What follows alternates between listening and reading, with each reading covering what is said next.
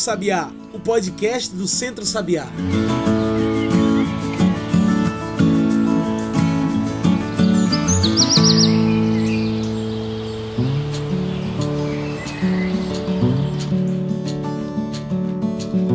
Olá e bom dia, boa tarde, boa noite para todo mundo que nos ouve agora pelo Spotify e pelo Mixcloud. Eu sou João Lucas e está começando agora o Cantos do Sabiá, nosso podcast semanal sobre o campo, a cidade e o mundo. Cantos do Sabiá é o podcast do Centro Sabiá, então já segue aí esse programa para toda semana receber um episódio novo. Você também pode passar pelo nosso site e encontrar tudo o que a gente produz. Anota aí www.centrosabiá.org.br, tudo junto e sem acento. E hoje vamos falar de uma data muito importante para o mundo. Vamos falar do próximo dia 16 de outubro, o Dia Mundial da Alimentação. O Dia Mundial da Alimentação é uma data para trazer à tona a discussão da importância de uma alimentação saudável, nutritiva e sem agrotóxicos, sem veneno. Uma data criada pela ONU, a Organização das Nações Unidas, que serve não só para falar da importância da comida saudável, mas também da importância de quem produz essa alimentação. E falamos dessa data tão importante, o de 16, em meio a uma pandemia mundial do coronavírus, que tem colocado em risco a vida de muita gente por causa do vírus, mas também em risco nutricional, uma vez que a pandemia é também social, racial e política. E é para falar sobre esses assuntos de alimentação que hoje trazemos para a nossa mesa virtual Elisabetta Recine. Elisabetta é mestre em ciências da fisiologia humana, doutora em saúde pública e nutricionista. Ela também é ex-presidenta do CONSEA, o Conselho Nacional de Segurança Alimentar e Nutricional. Elisabetta, muito obrigado por aceitar o nosso convite para essa conversa. Você pode se apresentar melhor para quem está nos ouvindo agora? Olá, eu que agradeço o convite. Bom, é, eu sou Elisabetta Recine, né, me chamam de Beta. Eu sou professora da Universidade de Brasília e eu trabalho com políticas públicas de segurança alimentar e nutricional, com direito humano à alimentação adequada. E eu também atualmente participo da comissão organizadora da Conferência Popular de Soberania Segurança Alimentar e Nutricional. E tenho essa trajetória de trabalhar com alimentação, com nutrição e políticas públicas. E já entrando de cabeça nesse debate, Elisabetta, qual a importância de uma data como essa, o Dia Mundial da Alimentação? Bom, a importância de um dia como esse, o Dia Mundial da Alimentação, essas datas todas, elas têm um valor simbólico no sentido de deles poderem gerar uma, uma reflexão coletiva a respeito de determinado tema, né? é, uma atenção maior pela sociedade, de pessoas que não necessariamente pensam nesse assunto é, cotidianamente. E o Dia Mundial da Alimentação, ele tem um valor é, no sentido de que, se a gente pensar, infelizmente, é, apesar da alimentação ser um direito, uma necessidade básica, uma condição mínima né, para uma vida digna, ela ainda é um grande desafio para milhões de pessoas no Brasil e no mundo. Os números mostram que em situações normais, né, e normais entre aspas, o mundo sempre tem pelo menos 600 milhões de pessoas que passam fome. Isso é uma amostra assim do nosso fracasso, né? É, e esses números eles aumentam rapidamente, assim, qualquer situação que desequilibre a, essa situação já cronicamente ruim. Então, sejam guerras, seja um, um evento climático, alguma situação de, é, derivada da crise climática. E agora, por exemplo, na pandemia, há números que mostram que as pessoas em situação de fome aumentaram aos milhões no mundo inteiro, inclusive no Brasil. Então, uma data como essa serve para reforçar, reanimar, reaglutinar as forças é, em defesa né, que trabalham para que esse direito seja realizado. Pensando nesse contexto de pandemia global por conta do coronavírus e todo o estrago que tem feito na saúde e no social do Brasil, é que eu pergunto: quais têm sido os impactos da Covid-19 na alimentação brasileira? Importante a gente lembrar que quando a pandemia chegou no Brasil, e então o Brasil e a pandemia se encontraram, o Brasil já vivia uma situação muito delicada de crise econômica, uma crise política já que se alarga por muitos anos. E essa crise econômica, política, uma mudança radical das preocupações, dos objetivos do próprio Estado brasileiro em relação à sua população, é, já havia milhões de pessoas, por exemplo, na fila do Bolsa Família milhões de pessoas aguardando a análise dos seus pedidos junto ao INSS, milhões de pessoas que viviam é, uma situação muito precária de trabalho, números de desemprego aumentando. Então, é, muitas famílias, milhões de famílias, estavam numa situação de um equilíbrio muito delicado em relação à sua, às suas condições de vida, à sua capacidade de sobrevivência. Então, quando a pandemia chega e, por exemplo, impede ou limita muito o trabalho informal, é, faz com que as crianças não possam mais ir para a escola e, consequentemente, não tenham acesso à alimentação escolar, quando as compras públicas da agricultura familiar são interrompidas ou diminuem drasticamente, isso altera ah, de uma maneira muito profunda as condições de vida de, dessas milhões de famílias, dessas milhões de pessoas. Então, pessoas, aqueles que se equilibravam numa situação já precária, eles rapidamente entram numa situação de privação. Então, é, não é exagero falar que milhões de pessoas e famílias elas viram a sua condição de insegurança alimentar e, portanto, de, da fome pioradas, né? E houve uma demora grande, por exemplo, da, de decisões a respeito do auxílio emergencial, das adaptações necessárias a alimentação escolar, a, a, proteção das compras da agricultura familiar para que a produção pudesse ter um escoamento. É, então, é, foi uma situação que, por vários aspectos que você olha, ela foi piorando. Né? Então, e por outro lado, aí a, a, dentro de uma situação tão grave, uma boa notícia ou algo que contribuiu para que a situação não fosse pior do que já é, é que também é, inúmeros movimentos, organizações, entidades, grupos que eram informais, etc., começaram a se organizar no sentido de contribuir que esse fluxo da produção e das pessoas que precisam comer acontecesse continuasse acontecendo ou até se intensificasse em algumas situações.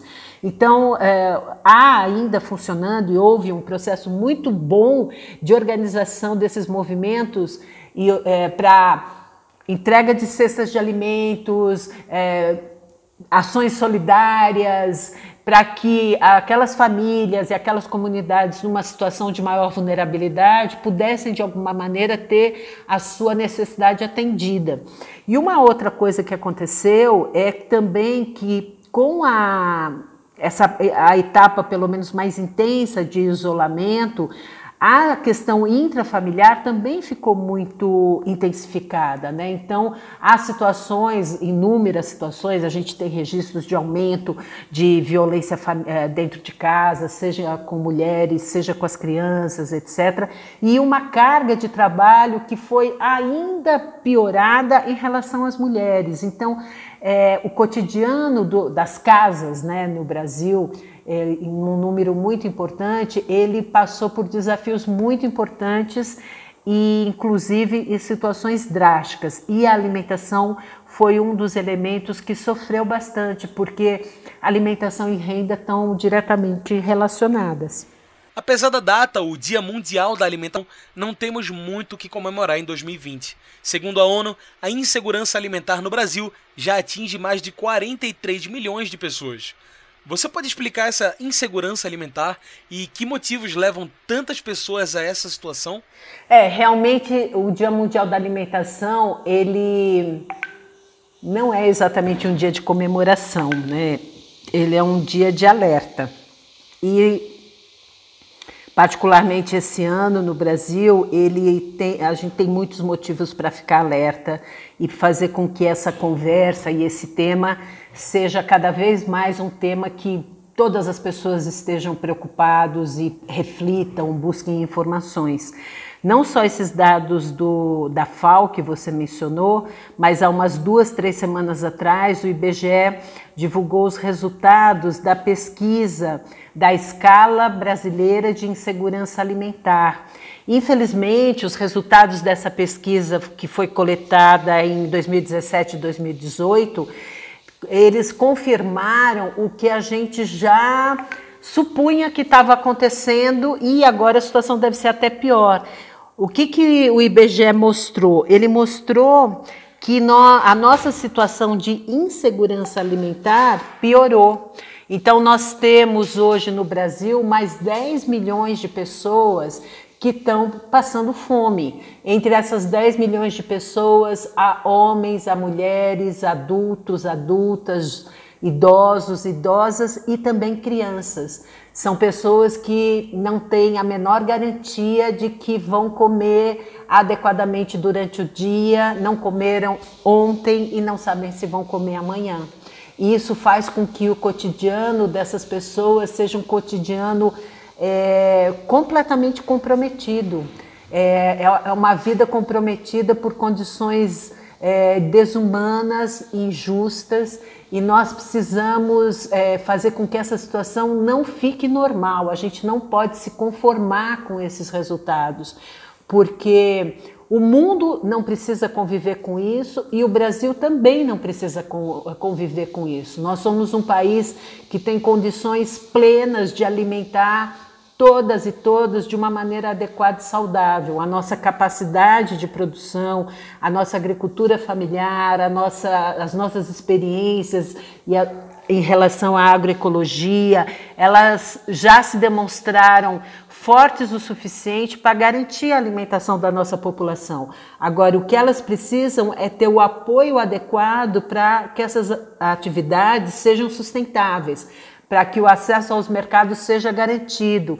E por parte de nós, né, pessoas que nos alimentamos do que é produzido, nós precisamos ter um sistema de abastecimento, nós precisamos ter mercados, precisamos ter feiras, que seja muito fácil eu ir perto da minha casa comprar um alimento saudável, que esse alimento tenha um preço justo. Então, esse dia hoje serve para nós lembrarmos mais uma vez que isso é possível e isso precisa ser conquistado. Muito bom. Bem, agora a gente vai fazer uma pequena pausa. Fica aí que a gente continua no instante essa conversa com Elisabetta Recine. Elisabetta é mestre em ciências da fisiologia humana, doutora em saúde pública e também nutricionista. A gente volta já já.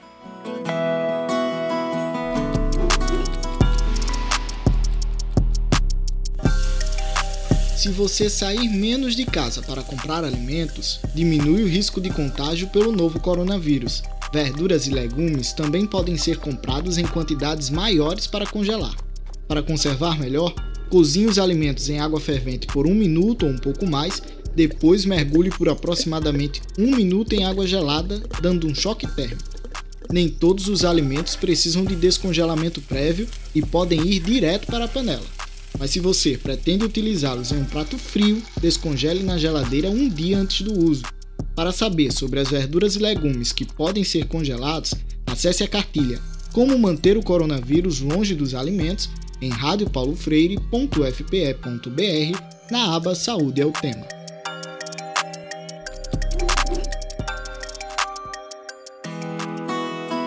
E já estamos de volta, a gente segue aqui conversando com Elisabetta Recine. Hoje estamos falando do próximo dia 16, o Dia Mundial da Alimentação. Elisabetta, a alimentação saudável e nutritiva é direito humano. Mesmo assim, segundo o IBGE, o Instituto Brasileiro de Geografia e Estatística, estamos desde 2018 de volta no mapa da fome. A pandemia só agrava tudo.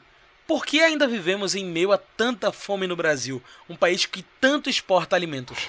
O Brasil é realmente um grande produtor de alimentos e nós temos todas as condições para assim permanecermos.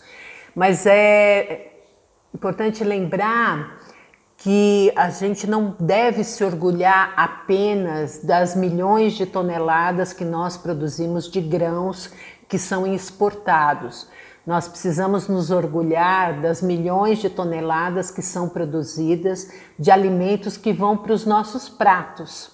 Porque muitas vezes a comemoração que aparece na TV, que aparece nos jornais, é a comemoração de toneladas que eh, tem um custo social, um custo ambiental altíssimo, né? são, eh, são modos de produção que empregam muito pouca gente, é, que fazem um uso indiscriminado dos bens naturais, que fazem um uso intensivo né, de produtos químicos, seja na forma de agrotóxicos, seja na forma de fertilizantes, e que essas milhões de toneladas que, que geram talvez milhões de dólares ficam também na mão de muito poucos.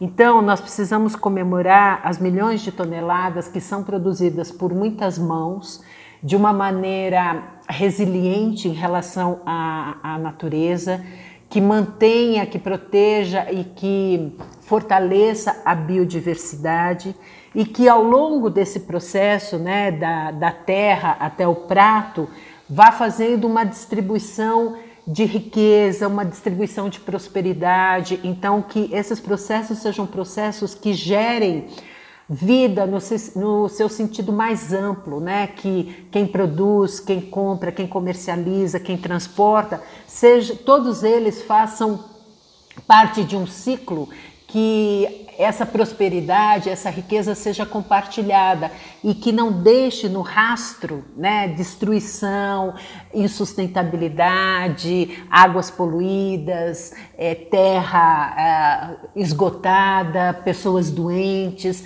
Então, é esse tipo de alimento que a gente precisa fortalecer, esse tipo de produção que a gente precisa comemorar. Você vê os produtos da agricultura familiar e agricultores agroecológicos fazendo frente à fome no Brasil? Como essa forma de produção ajuda? Bom, os agricultores agroecológicos, os agricultores familiares, as cooperativas familiares agroecológicas, elas são fundamentais né, para sistemas alimentares saudáveis e sustentáveis porque os modos de produção, né, a maneira como ah, esse alimento é produzido, ele tem uma sintonia muito profunda com os ciclos da natureza e com as necessidades humanas. Então, é importante que essas experiências se multipliquem, porque esse caminho é o caminho da agroecologia realmente poder alimentar o mundo e alimentar o mundo de uma maneira que essa alimentação, essa nutrição do mundo ocorra promovendo justiça social e equidade. E, e, e também um, um processo de recuperação do que a gente destruiu no planeta. Então, a, a produção familiar agroecológica, ela é uma ferramenta, ela é um meio, ela é uma experiência, ela acumula conhecimento, é, ela tem tecnologia, né? O conhecimento é uma tecnologia fundamental. Então, ela é um caminho de, da sustentabilidade dos sistemas alimentares. E é muito interessante é, reconhecer que, por exemplo, nesse momento de crise aguda com a pandemia, ah, ocorreram centenas de, acho que posso ter certeza, falar milhares de experiências de pequenos produtores, de movimentos, de organizações, de coletivos que é, desempenham, né, que exercem essa forma de produzir alimentos, essa forma de viver, que se organizaram para fazer com que as, as comunidades em situação de maior vulnerabilidade, por exemplo, tivessem acesso a esses alimentos através de distribuição, de doação de cestas, de elaboração de refeições. Também foram importantes para famílias que não estavam em situação de vulnerabilidade econômica e precisavam comprar seus alimentos. Então, se intensificou muito, por exemplo, a, a entrega, a venda né, de cestas de alimentos agroecológicos, orgânicos. Então, é a, a experiência é, prática né, da viabilidade dessa produção e do quanto ela, em condições é, que sustentem, né, que promovam a, a, continuidade da sua atividade, ela tem toda a condição de gerar e, e de fornecer alimentos para a população. Muito bem. Como a nossa conversa está chegando ao fim, trago o nosso quadro especial do podcast, o Mete o Bico. Mete o Bico é o quadro para você trazer seus pontos finais para essa nossa discussão. Bora lá? Elisabetta, pensando nessa data, o Dia Mundial da Alimentação, é que eu pergunto: o que precisa mudar em nosso país para que mais pessoas tenham acesso ao direito humano da alimentação, livre de agrotóxicos, venenos e tendo direito a uma alimentação nutritiva? Mete o bico. Acho que a grande mudança que a gente precisa para que a alimentação adequada e saudável seja uma realidade para todas e todos é, no nosso país é primeiro a gente reconhecer que a alimentação é um direito. Então que não é certo, não é justo e não é normal alguém ir dormir com fome é, passar a sua vida se preocupando com a, se vai poder comer, se vai conseguir comer amanhã. É, então é, a, a, gente precisa ter um sentido e um sentimento, e esse sentimento tem que, se, tem que gerar ação de uma profunda indignação. É, nós não podemos conviver com uma situação como essa, que é uma situação histórica, secular no Brasil, para não falar no mundo, né, mas no Brasil. É, então, isso é, é a primeira coisa. Segundo, é nós entendermos também de que esse discurso que se coloca como uma verdade absoluta, de que não há outro caminho para alimentar o planeta, os 7 bilhões de habitantes, em 2000 e não sei quanto vai ter não sei quantos bilhões, e que se não for com a grande produção, com uso intensivo de agrotóxico, a gente vai passar fome, etc. A gente tem que simplesmente desmontar essa verdade que foi criada e mostrar, a partir do que já existe, de que é possível sim uma outra maneira de produzir alimentos, uma maneira que não faça com que o planeta se esgote e que a pobreza e a fome se perpetue. A forma como a gente se organiza em termos de sociedade, de economia, é, de padrões sociais, de regras, etc., são é, tudo isso é produto de decisões é, que a humanidade foi, foi fazendo ao longo da sua história. Então, é, se, em, se num determinado momento você pensar que a única maneira de produzir alimentos era fazendo uma produção intensiva, é, com uma carga enorme de química, etc., aquilo era um conhecimento e uma realidade que existiu num determinado momento e não é algo natural. Isso surgiu a partir de é, processos políticos, processos econômicos, acordos, né? É, verbais, acordos explícitos ou não explícitos. Hoje nós temos toda a condição de fazer outra história e nós precisamos conhecer o que já existe para poder fortalecer essa outra maneira de viver e de ser e de conviver no mundo e fazer com que isso se torne a regra e não a exceção. Né? Quem defende a, o que é o modelo predominante hoje tem interesses claros nessa defesa. Né? Agora, o que a gente tem que perceber é o que, que esse modelo gera, quais são as consequências dele, e aí identificar que existem caminhos de transformação e de mudança. E não só acreditar que eles existem, mas contribuir para a sua existência cada um no espaço social que ocupa. Se você é uma pessoa que mora na cidade e você tem capacidade, condições e interesse de é, ter uma outra prática de consumo alimentar. Então, pratique isso, fortaleça o que você acredita. O que existe no mundo é aquilo que a gente acredita, né? Onde você coloca a sua energia, onde você coloca a sua prática. Então, se você colocar a sua prática, a sua energia numa outra maneira de ser, numa outra maneira de viver, isso vai se fortalecer. Então, acreditar na mudança é já viver a mudança. A mudança não está lá no futuro, porque se a gente não fizer nada, ela vai continuar lá como algo utópico, né? Então, acredite na mudança já e viva dentro das tuas condições, dentro do teu espaço, essa mudança. E compreenda que a gente não está sozinho, você não está sozinho, eu não estou sozinha, ninguém está sozinho. Se a gente se juntar, um mais um vai ser mais um, mais um, mais um, e todos esses, eles não vão ser a a soma reta, né? Um mais um nessas coisas não é igual a dois, é muito mais. Então a gente tem que ficar junto, se organizar, compartilhar, aprender e fazer junto.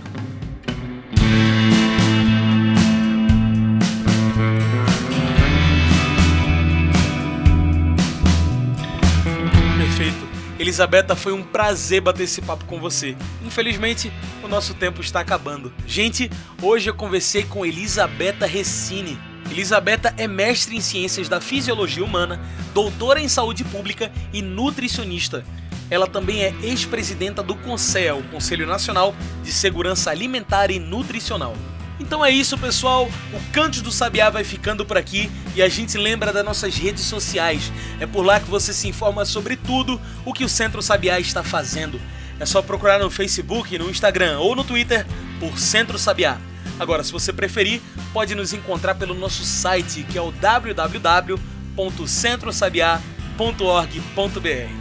Esse podcast foi produzido e editado por mim, João Lucas com a supervisão operacional de Darliton Silva, o comunicador popular do Centro Sabiá. Tchau, pessoal, e até o próximo Cantos do Sabiá.